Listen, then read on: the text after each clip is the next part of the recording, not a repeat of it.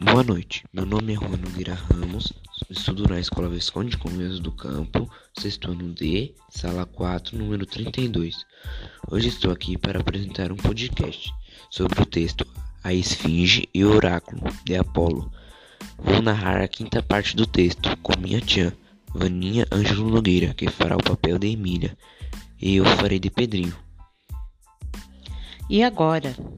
Em vez de nos dar uma resposta clara, vem com um quebra-cabeça.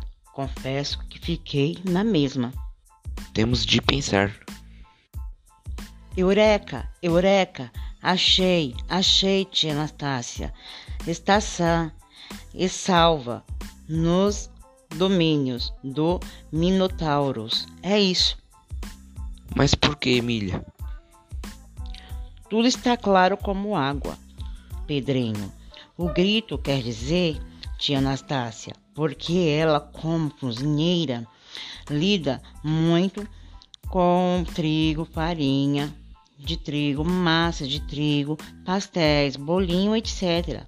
E com as coisas gostosas que ela fez com a farinha de trigo, venceu.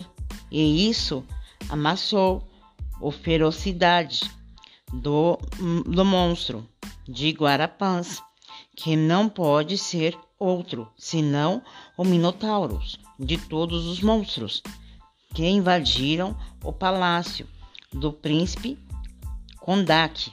Só havia um de Guarapãs, ou chifre.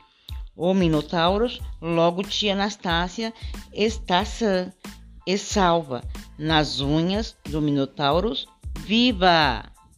Isso tudo tem lógica. E onde mora o Minotauro? O Irano que nos acompanhou deve saber. Vamos procurá-lo.